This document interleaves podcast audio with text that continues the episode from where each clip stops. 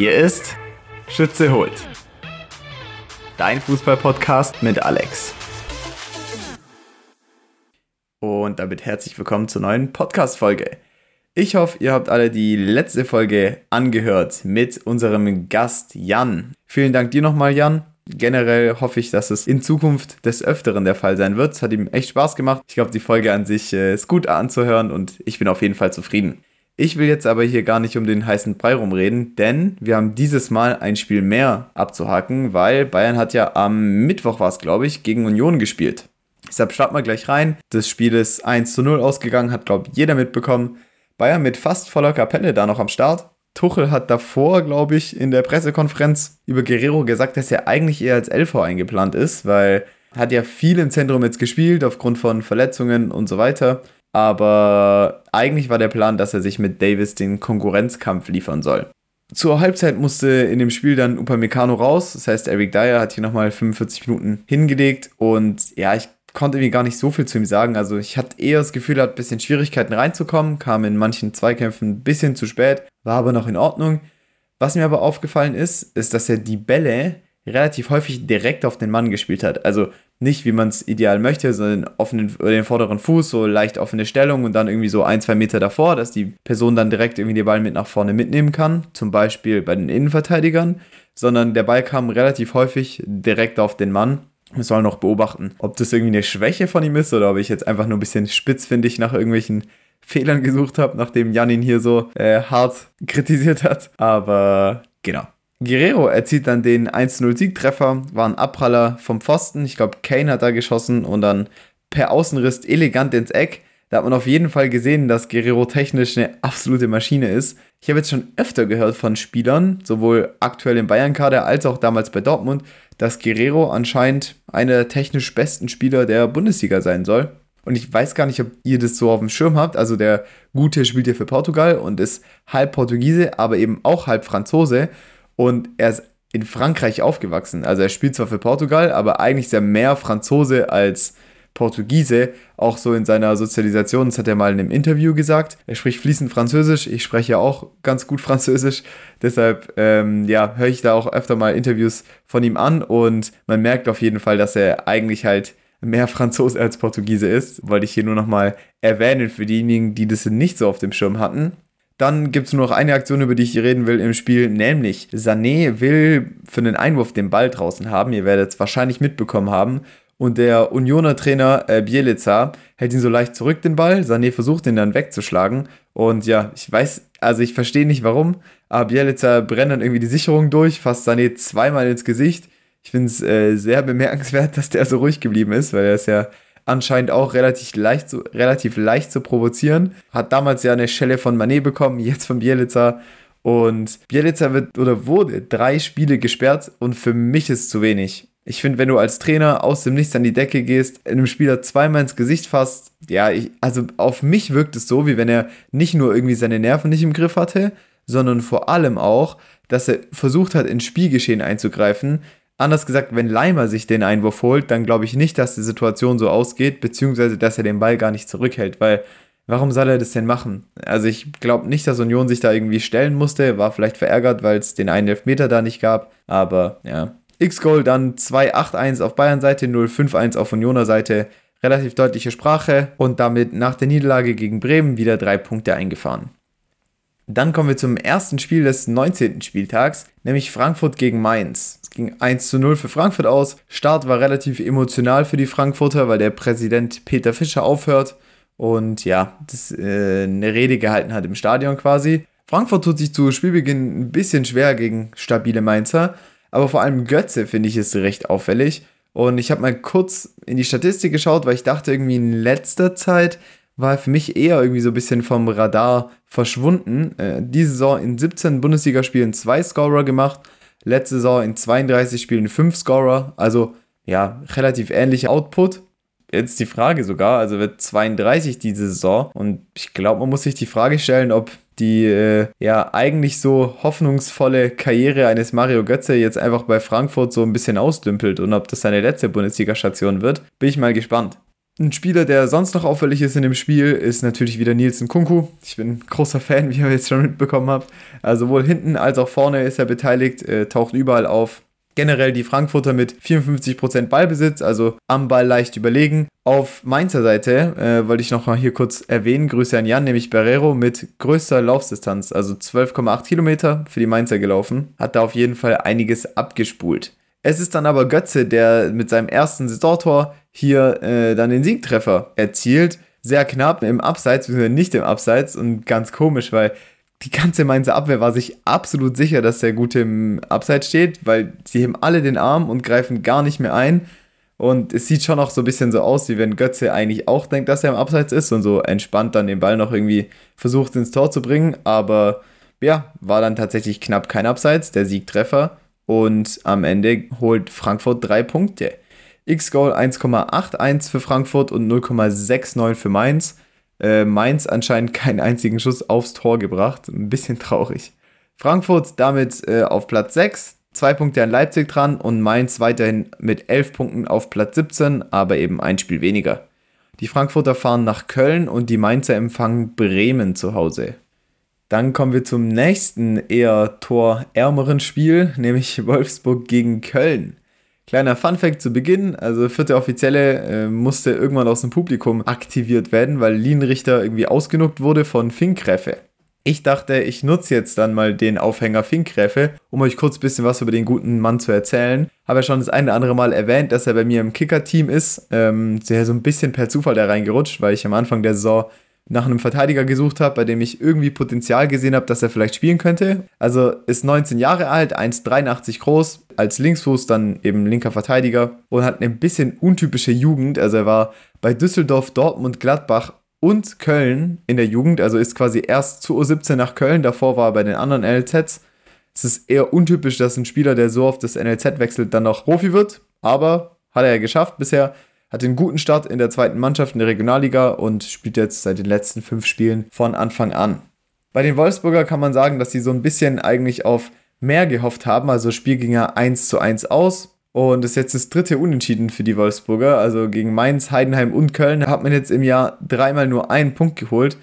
Und wenn wir uns mal verdeutlichen, was für eine Punkteausbeute die haben. Also Wolfsburg hat in den ersten sechs Spielen zwölf Punkte geholt. Also vier Siege und danach in 13 Spielen nur noch 10 Punkte. Also ja, werde ich gleich noch was zu Kovac sagen, aber da ist auf jeden Fall äh, gerade der Wurm drin bei den Wolfsburgern. So auch vor der Halbzeit.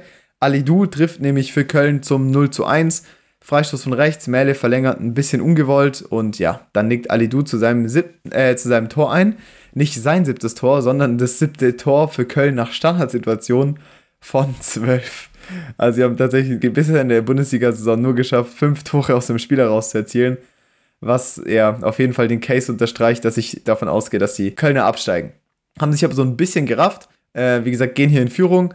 Zwei Minuten später ist es dann aber direkt schon Paredes, der hier den Ausgleich macht. Mähle macht seinen Fehler wieder gut mit flacher Flanke von rechts auf den heranschirmenden Paredes, der dann im Fünfer, glaube ich, war es dann, einschiebt. Wind generell mit vielen Aktionen, trifft aber nicht mehr so gut. Schwäbe, der Kölner Schlussmann, mit einer Riesentat nochmal kurz vor Schluss. Thiago Thomas setzt sich auf links durch und Schwäbe hält dann aus kürzester Distanz, Distanz sorry, den Schuss von Paredes und sichert damit den Punktgewinn. Köln schon so ein bisschen mit besserer Leistung als in der Hinrunde, muss man ihnen schon sagen, aber sie brauchen jetzt so langsam mal einen Dreier. Hier war eigentlich äh, die Torchancenqualität aber deutlich auf Wolfsburger Seite, 2,31 X-Goal für Wolfsburg und 0,42 für Köln.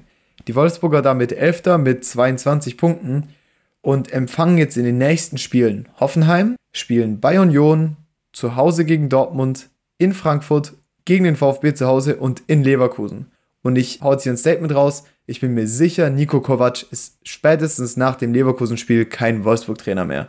Ich kann mir nicht vorstellen, dass sie bei dem Programm in den kommenden Wochen so viele Punkte holen und ich habe es schon mal gesagt, glaube ich, beim Ausblick. Ich halte es ein bisschen für überflüssig. Hat jetzt einen Punkteschnitt von 1,41 generell Kovac. Für mich zu wenig für Wolfsburg und ich glaube, die werden bald da die Reißleine ziehen. Köln mit 12 Punkten auf dem Relegationsplatz und empfangen nächste Woche die starken Frankfurter. Wir machen gleich weiter mit dem Spiel TSG Hoffenheim gegen Heidenheim. Ich möchte zu dem Spiel eigentlich gar nicht so viel sagen. Heidenheim geht in Führung durch Ehren Dingchi mit dem siebten Saisontor, macht in der eigenen Hälfte zwei Spieler weg und spielt dann Doppelpass, um dann am Ende im 1 gegen 0 gegen Baumann cool zu bleiben und einzuschieben. Ehren Dingchi ist ja eine Leihgabe aus Bremen und hat echt viel Qualität, über den würde ich auch noch ganz kurz gern sprechen. Hat es aus 2,5 X-Goal sieben Tore gemacht. Also vielleicht relativiert sich das Ganze wieder, aber nach aktuellem Stand auf jeden Fall eine absolute Tormaschine. 1,88 groß ist der Deutsch-Türke, kommt aus der Bremer Jugend und wurde letzte Saison nur 17 Mal eingewechselt bei Bremen, also hat es nicht so viel gespielt. Und ja, diese Saison jedes Spiel bei Heidenheim von Anfang an gemacht, außer einmal, da war eben gelb gesperrt. Hoffenheim gleicht dann aus durch einen Elfmeter von Kramaric. Handspiel von Gimba, Kramaric bleibt dann cool, macht insgesamt in seiner Bundesliga-Zeit jetzt den 29. Elfmeter von 33, also eine sehr, sehr sichere Quote. Bester Mann auf dem Platz ist aber auf jeden Fall Kevin Müller, der Heidenheimer Schlussmann, hat mehrere Riesenparaden äh, rausgehauen, hat auch ein bisschen abgenommen tatsächlich, glaube ich. Genau, und rettet Heidenheim damit das dritte Unentschieden im dritten Spiel diese Saison. Also ein Punkt pro Spiel, eine Ausbeute, die für Heidenheim, glaube ich, in Ordnung ist. X-Goal deutlich für Hoffenheim mit 2,8 zu 1,15. Hoffenheimer dann Achter mit 25 Punkten, fahren nach Wolfsburg und die Heidenheimer rutschen auf 10 mit 23 Punkten und empfangen am Freitagabend Dortmund. Das Spiel werde ich auf jeden Fall gucken. Dann sprechen wir über das nächste Spiel. Bremen gegen Freiburg. Duxch ist bei den Bremern wieder zurück und er zieht auch gleich das 1 zu 0 äh, durch einen Elfmeter in der 9. Minute, nämlich Makengo steigt Aguda hinten auf die Ferse. Äh, ja, Elfmeter ist auf jeden Fall gerechtfertigt, 1 zu 0. Kurzer Aufhänger, Duxch wird im April 30, 1,88 groß, kommt aus der Dortmunder Jugend und hat über einige Vereine in der zweiten Liga dann den Sprung zu Bremen geschafft. Bisher 13 Scorer in 18 Spielen. Ist Duxch jemand für die WM? Also ich verstehe den Gedanken, äh, EM, sorry, nicht WM, EM natürlich steht an im Sommer. Ich verstehe natürlich den Gedanken. Gute Scorer ist ein äh, Stürmer, der um einen anderen Stürmer herumspielen kann, aber ich bin dagegen. Ich bin, wie schon gesagt, Mukoko-Fan und ja, ich weiß nicht. Der ist, wird jetzt 30. Ich sehe es nicht so richtig, weil sein Scoring-Output ist jetzt nicht so riesig. Klar, mit Füllkrug hat es ganz gut harmoniert, aber da würde ich lieber einen Mukoko mitnehmen und den um einen Füllkrug spielen lassen, als einen Duxch mit zur EM zu nehmen. Aber gut, können wir an anderer Stelle nochmal weiter ausführen. Es ist dann Grifo, der ebenfalls mit einem Elfmeter ausgleicht. Ähnliche Situation, Demann steigt dann Weißhaupt auf die Ferse. Grifo bleibt cool und schiebt ein zum 1 zu 1. Nach der Pause ist es dann der auffälligste Bremer Njinma, der zum 2 zu 1 trifft. Zieht von links ins Zentrum, schließt aus 18 Metern mit einem strammen Schuss flach ins Eck ab. Ja, generell in dem Spiel läuft viel über ihn, ist jetzt sein viertes Saisontor, ist 23, 1,85 groß, hat einen super Saisonstart gehabt, bisschen nachgelassen und ist jetzt wieder Stammspieler. Auf jeden Fall ein Spieler, den man ein bisschen beobachten muss. Ich habe mal bei FBref reingeschaut, also ist ein Stürmer, der viel kreiert und hat tatsächlich eine sehr hohe Assist-Quote, also Expected Assists meine ich. Er treibt durch seine Triplings den Ball viel nach vorne und lässt auch oft einige Gegner stehen, hat eine echt gute Quote. Und ist vom Spielertyp her, laut FBref, so Kolomiani, Boniface, Openda, so in die Richtung geht der Gute. Bremen macht dann in Person von Malatini das 3 zu 1. Der Argentinier gibt sein Bundesliga-Debüt und ja, fängt den Rückpass ab, lässt dann Atubolu stehen und schiebt ins leere Tor ein. Bremen holt dann drei Punkte gegen Freiburg mit einem X-Goal von 2,49 zu 1,35. Also absolut verdient, die Bremer Formkurve steigt auf jeden Fall nach oben. Genauso wie ihr Tabellenplatz. Die klettern auf 9 mit 23 Punkten und Freiburg ist auf 7 mit 28 Punkten. Die Bremer fahren nach Mainz und die Freiburger im Baden-Württemberg-Duell zu Hause gegen den VfB nächste Woche. Dann kommen wir zum bayerischen Derby. Ihr merkt, mein Bayerisch ist mindestens so schlecht wie die Münchner Personaldecke. Die sind nämlich krass gebeutelt äh, durch Verletzungen von Kimmich, Leimer und Upa. In meinen Notizen steht zwar Opa, aber ja, Upa ist verletzt, dadurch spielt Guerrero auf rechts hinten. Augsburg startet dann gut rein, erzielen das vermeintliche 1-0 durch, durch Rex Bijay, der aber mit der Fußspitze im Abseits steht. In Führung gehen dann tatsächlich die Münchner mit 1-0 durch Pavlovic, der nach dem Eckball irgendwie äh, den Ball vor die Füße bekommt und ihn dann im Fünfer mit links einschiebt. In der Aktion fliegt ein Augsburger leider seitlich auf den Unterschenkel von Coman, der dann raus muss, hat, glaube ich, jetzt einen Innenbandriss, wurde festgestellt. Zum Glück nur ein Innenbandriss, weil von der Bewegung her hätte es auch ein Kreuzbandriss sein können. So von der Seite, Knie dreht nach innen weg. Hätte auch das vordere Kreuzband sein können. Ja, äh, natürlich noch eine weitere Verletzung. Bin ich mal gespannt, ob Bayern jetzt irgendwie da im Winter nochmal tätig wird und nochmal nachlegt. Nachlegen tun sie aber auch auf dem Platz, nämlich durch Davis. 2 zu 0 kurz vor der Halbzeit, davon links nach innen ziehen und schließt dann aus ungefähr 20 Metern mit rechts flach ins Eck ab. Ich finde, der Augsburger Schussmann Damen ja, man sieht dem so ein bisschen an, dass er mit dem Schuss nicht so richtig gerechnet hat. Ist auch ein bisschen verdeckt, die Schussbahn, aber irgendwie gibt er nicht alles in, in den Hechtsprung rein, kommt dann auch nicht mehr ran. Nach der Pause macht Augsburg dann den Anschlusstreffer 1 zu 2 durch Demirovic. Es ist Mbabu, der mal wieder in einem Angriff bzw. Tor von Augsburg beteiligt ist. War letzte Woche auch schon zweimal tatsächlich der Fall. Also scheint hier einen echt guten offensiven Impact ins Augsburger Spiel auch mitzubringen. Ähm, hat auf der rechten Seite ein bisschen zu viel Platz Musiala zu weit weg und dann gewinnt Demirovic das Kopfballduell gegen Kane in der Box. Davor gab es eine Ecke, deshalb war Kane da zugange. In der anderen Box ist es dann aber auch wieder Kane, der trifft zuerst abseits, aber der Ball kam vom Augsburger, was der VAR richtig gesehen hat. Kane schiebt dann ins leere Tor ein. Ich habe während des Spiels mit Jan telefoniert, um hier nochmal seinen Namen zu platzieren und ich erinnere mich an die Aussage, nice, solide und ungefährdete Auswärtsleistung heute ja, fand ich ganz witzig, weil hat sich dann doch nicht äh, bewahrheitet. Augsburg bekommt in der 88. nämlich dann 11 Meter zugesprochen. Neuer will den Ball in der Luft klären und trifft den Ball überhaupt nicht, sondern nur Udokai am Kopf. Und ja, Neuer hält dann den Elfmeter gegen Michels, also macht seinen Fehler hier wieder gut. Ein paar Minuten später gibt es dann aber nochmal Elfmeter für Augsburg. Diesmal ist es Müller, der Demirovic fault der dann selber antritt und cool bleibt, Neuer ins falsche Eck schickt und damit den 2 zu 3 Endstand erzielt. Augsburg mit einem X-Goal von 2,41. Wenn wir jetzt mal kurz überlegen, 2,41 klingt relativ viel, aber allein die beiden Elfmeter sind ein X-Goal von 1,5. Also ein Non-Penalty X-Goal ist bei Augsburg 0,9 gewesen. Und Bayern mit 2,79. Also ich würde sagen, Bayern hat das Spiel verdient gewonnen auch wenn Augsburg am Ende durch die 12 Meter nochmal rangekommen ist und generell eigentlich schon gute Leistungen in den letzten Wochen zeigt. Haben wir gegen Leverkusen auch erst in der letzten Minute, glaube ich, noch ein Tor bekommen und dadurch gar keinen Punkt mitgenommen. Also rutschen trotz guter Leistungen auf Platz 13 ab mit 21 Punkten und Bayern nähert sich Leverkusen auf zwei Punkte an. Nächste Woche geht es für Augsburg um viel, nämlich im direkten Nachbarschaftsduell in Bochum. Bin ich mal gespannt, wird ein glaube ich, wichtiges Spiel, welches von beiden Teams da noch unten reinrutscht. Und die Bayern zu Hause gegen Gladbach. Wir kommen, würde ich sagen, zum spannendsten Spiel des Spieltags. Und ich verstehe überhaupt nicht, warum das Spiel nicht das Topspiel war am Samstagabend, nämlich VfB gegen Leipzig. Beide Teams mit zwei Niederlagen gestartet. Deshalb ein relativ spannendes Spiel und die Frage, welches der beiden Teams sich von Dortmund fressen lässt in dem Spieltag, Mitte der ersten Halbzeit sieht es eher so aus, wie wenn es Leipzig ist. VfB ist nämlich am Drücker, ähm, geht dann auch verdient in Führung durch einen Elfmeter. Simakon bekommt den Ball an die Hand und es ist dann Mio, der eiskalt per Elfmeter trifft. Undaf erhöht dann auf das 2 zu 0. Das ist nämlich ein schnelles Umschalten nach Ballgewinn. Ball kommt dann kurz zu Raum, der ihn wieder zurück zu Undaf spitzelt, der dann mit dem ersten Kontakt platziert ins lange Eck trifft generell finde ich, ist der VfB taktisch im letzten Drittel echt stark. Also ich als Trainer selber bin sowieso ein großer Fan davon, das viel zu trainieren. Aber ich finde, man sieht beim VfB, dass die Gleichzahl- und Überzahlsituationen sowohl im Umschalten als auch generell im letzten Drittel echt gut ausspielen. Also ob es auf dem Flügel ist, wenn es ein 2 gegen 2 ist, die kommen da, finde ich, oft durch und treffen oft die richtige Entscheidung. Ich weiß jetzt natürlich nicht, ob Hönes es viel trainiert, aber es wirkt zumindest auf mich so, wenn es eine große Qualität ist und die habe ich beim VfB in den letzten Jahren jetzt nicht so wahrgenommen.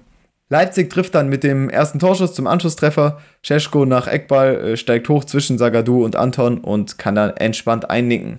Führig generell finde ich richtig geilen Spiel, sowohl in der ersten Halbzeit als auch in der zweiten Halbzeit. Und es ist dann auch er, der das äh, 3 zu 1 einleitet. Tribbelt auf links bis zur Grundlinie, flankt dann auf Wagnumann, der per Kopf zu Leveling irgendwie den Ball rüberbringt. Und der ist dann drei Meter vorm Tor und ja, spitzelt den Ball mit der Fußspitze aus der Luft irgendwie noch über die Linie. Steht dann 3 zu 1. Der VfB steht weiterhin hoch, macht viel Druck und Leipzig kontert. Und es ist dann auch durch den Konter, dass die Leipziger hier nochmal rankommen. 3 zu 2 durch Openda, der am Mittelkreis den Ball bekommt, bis zum Strafraum dribbelt und dann, ja, sehr, sehr schön ins lange Eck schlänzt. Also kann man gar nichts sagen. Der Openda hat auf jeden Fall Qualität. Wer auch Qualität hat, ist aber Undaf. Er zieht dann hier sein zweites Tor nach Vorlage von Fürich. Nach kurz ausgeführtem Eckball flankt Fürich dann ungefähr vom 16er Eck. Undaf komplett ohne Gegenspieler, nickt am ersten Pfosten ein. Also ja, irgendwie Abstimmungsfehler bei den Leipziger hinten drin. Was sich dann auch zum nächsten Tor irgendwie zieht. Also Undaf mit einem Dreipack und seinem zwölften Saisontor ist ein schnell ausgeführter Freistoß. Und Undaf ist wieder komplett frei. Also niemand kümmert sich um ihn kommt dann zum Abschluss, Abraller landet dann wieder bei Undaf und der dann mit einem präzisen Abschluss ins kurze Eck. Generell auffällig der VfB öfter mit Standardvarianten, sowohl jetzt hier beim Freistoß kurz ausgeführt von Stiller war es, glaube ich. Also sind generell relativ wach, ab und zu ja auch ein paar Eckbälle kurz gespielt. Also scheint auch ein Fokus im Training zu sein. Auf jeden Fall eine Qualität, die hier äh, mitentscheidend war. X-Call vom VfB 2,8 zu 0,49 bei den Leipzigern relativ deutlich. Und der VfB damit ein Punkt vor Dortmund und behält den dritten Platz, fahren nach Freiburg und die Leipziger jetzt mit drei Niederlagen aus drei Spielen. Rutschen ab auf Platz 5 mit 33 Punkten und empfangen nächste Woche die Unioner im Ostderby. Nachdem wir jetzt relativ ausführlich das VfB Leipzig-Spiel besprochen haben, ja, ein bisschen weniger ausführlich das nächste, Leverkusen gegen Gladbach, Leverkusen ja irgendwie seit der Rückrunde so ein bisschen behäbiger. Ähm, ich weiß nicht, ob das einer der Gründe ist oder ob es andere Gründe gab, aber Xabi Alonso rotiert ein bisschen durch. Also Ersatzkeeper Kova spielt für Radetzky, Andrich vertritt den gelb gesperrten Tar und Amiri spielt für Palacios. Gladbach in dem Spiel sehr, sehr defensiv und ja, so ein bisschen unbeteiligt irgendwie. Also Leverkusen mit über 80% Ballbesitz in den ersten 20 Minuten. Mit ja, vielen Torschancen. Ich habe jetzt mal zwei rausgeschrieben. Wirtz einmal mit einer Riesenchance, ist fast frei vorm Tor und schießt dann irgendwie Nikola noch an, nachdem da quergelegt wurde. Und in der zweiten Halbzeit ist ein Konter. Da spielt Wirtz auf Rimpong, der mit links neben das Tor schießt. Also wirklich sehr, sehr viele Torschancen von Leverkusen. Auch richtig gefährliche. Ja, muss Leverkusen eigentlich drei Punkte mitnehmen lassen aber Punkte liegen. Spiel geht 0 zu 0 aus, trotz einem X-Goal von 2,87 zu 0,21. Also sehr, sehr deutliche Geschichte. Gladbach schafft es aber hier, den Punkt zu verteidigen. Leverkusen bleibt damit weiter ungeschlagen mit 49 Punkten, jetzt aber nur noch zwei Punkte vor Bayern und fahren zum Tabellenletzten nach Darmstadt. Gladbach bleibt auf Platz 12 mit 21 Punkten und die Gladbacher fahren nach München. Am Sonntag hat Union gegen Darmstadt gespielt. Bielitzer zum Glück auf der Tribüne. In dem Spiel gibt es eigentlich auch echt nicht so viel zu sagen. Also viele Halbchancen in Halbzeit 1, nichts Zwingendes. In Halbzeit 2 trifft Hollerbach dann zum Siegtreffer. Union schaltet schnell um, Gosens hat eingeleitet und dann über Schärfer landet der Ball dann bei Hollerbach. Der dann trifft, indem er Schuhen den Ball durch die Hosenträger befördert. Union am Ende nochmal echt mit einigen großen Torschancen.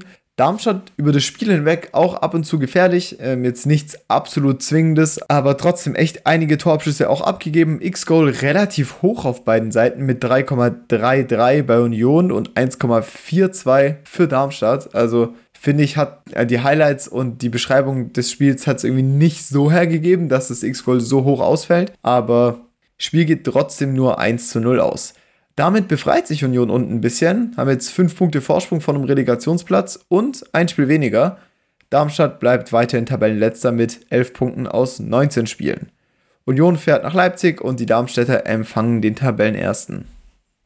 Und damit kommen wir auch schon zum letzten Spiel, Nämlich Dortmund zu Hause gegen Bochum im kleinen Revierderby. Die Farben sind ja trotzdem die gleichen. Dortmund auch ein bisschen äh, von Krankheit betroffen. Kobel, Reus und Brandt anscheinend krank. Mokoko damit mit der Doppelspitze mit Füllkrug. Ich finde, in dem Spiel hat es gut harmoniert. Also unabhängig davon, dass ich ein Fan von einer Doppelspitze bin, ich arbeite gern mit zwei Spitzen, finde ich, hat es gut funktioniert zwischen Mokoko und Füllkrug. Gerade weil Mokoko halt das, was ich vorhin angesprochen habe mit Duxch, Mokoko ist auch ein Stürmer, der gut an einem anderen Stürmer herumarbeiten kann.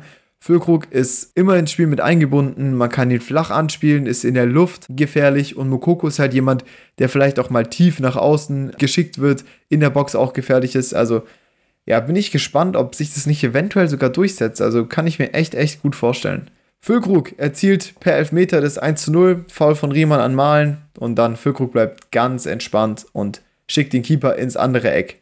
Schlotterbeck kurz vor der Pause dann mit einem Eigentor tatsächlich. Der Ersatzkeeper, äh, ich glaube Alex heißt er mit Vornamen, Meier Schade. Schlotterbeck so ein bisschen mit einem Missverständnis. Meier Schade eigentlich wollte den Ball aufnehmen, hat vielleicht zu spät oder gar nichts gesagt und ja, Schlotterbeck spitze den Ball dann irgendwie ins eigene Tor. Generell Dortmund mit viel, viel Ballbesitz, aber Bochum immer wieder gefährlich. Also die Bochumer, klar, mussten manchmal hinten reinfallen, aber haben sonst auch öfter mal hoch und mutig attackiert, haben elf Torabschüsse abgegeben, also waren auf jeden Fall aktiv in dem Spiel. Es ist dann wieder Füllkrug, der zum 2 zu 1 trifft, nach Vorlage von Sabitzer. Herr Kopf, äh, Marzen ist in den Spielzug auch wieder involviert, also also wir echt mit Impact auch direkt ins Offensivspiel. Klar, mancher macht irgendwie noch einen, hinten im Spielaufbau ein bisschen einen Fehler oder spielt einen Fehlpass, aber generell offensiv gefällt er mir richtig, richtig gut. Sancho in dem Spiel ebenfalls immer mal wieder beteiligt in Offensivaktionen, aber nichts Spektakuläres. Also bei Sancho habe ich gerade so das Gefühl, er ist halt in das Spiel beteiligt, weil Dortmund halt am Drücker ist und weil man halt hoch steht. Aber ich habe so das Gefühl, wenn nicht er in den Aktionen involviert wäre, dann wäre es halt jemand anderes, der auf der Position spielen würde. Also ja, finde ich aktuell noch ein bisschen zu wenig, aber müssen wir mal noch beobachten. Füllkrug erzielt dann sein drittes Tor an dem Tag, wieder per Elfmeter. Es ist Foul von Gamboa an Beino Gittens. Und ich finde, Füllkrug ist einfach eine geile Persönlichkeit. Er guckt bei Elfmeter jedes Mal der Keeper so souverän aus. Er zählt hier sein neuntes Saisontor und ich finde ihn einfach so sympathisch und so einen coolen Typ. Für mich auf jeden Fall gesetzt für die EM. Also Stürmer Nummer 1 und muss er auch für mich auf jeden Fall bleiben. X-Goal für Dortmund dann 2,5.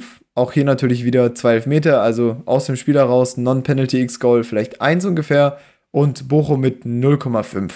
Dortmund in der letzten Rückrunde ja mit acht Siegen aus den ersten acht Spielen und haben jetzt in drei Spielen auch schon wieder drei Siege geholt. Also schauen wir mal, wo das Ganze noch hinführt. Die Dortmunder fressen, wie gesagt, Leipzig, äh, sind jetzt auf Platz 4. Bochum bleibt auf 14 mit 20 Punkten und sind jetzt nur noch drei Punkte vor Union. Die Dortmunder fahren nach Heidenheim am Freitagabend und die Bochumer zu Hause im Abstiegskampfduell gegen Augsburg. Hier bin ich mal gespannt. Also bei dem Spiel, glaube ich, geht es vor allem jetzt nämlich darum, welches Team sich vielleicht doch nochmal hinten reinfallen lässt, weil ich gehe jetzt mal davon aus, Union holt gegen Mainz mindestens einen Punkt. Das heißt, die stehen auch nochmal ein bisschen besser da. Ich glaube auch, dass Union sich noch fängt, auch wenn ich echt enttäuscht bin von generell deren Leistung im Vergleich zu letzter Saison. Aber ich glaube, die Unioner, die werden schon noch ein paar Punkte machen. Und ja, wie gesagt, vielleicht rafft sich Mainz oder Köln nochmal und machen nochmal ein paar Punkte gut. Und dann glaube ich, geht es gerade aktuell so ein bisschen darum, ob es Bochum, wie gesagt, oder Augsburg ist als Mannschaft, die dann jetzt nochmal ein paar Punkte lassen.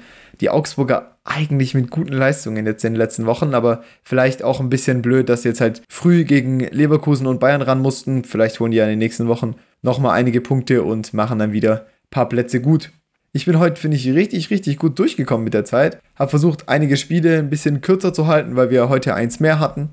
Ich glaube, das hat aber so eigentlich ganz gut gepasst. Zumindest für mich. Vielen Dank euch fürs Einschalten. Ich hoffe, euch hat die Folge gefallen. Gerne, wie gesagt, Podcast bewerten, auf Instagram folgen. Und dann hören wir uns, gell? Bis denne.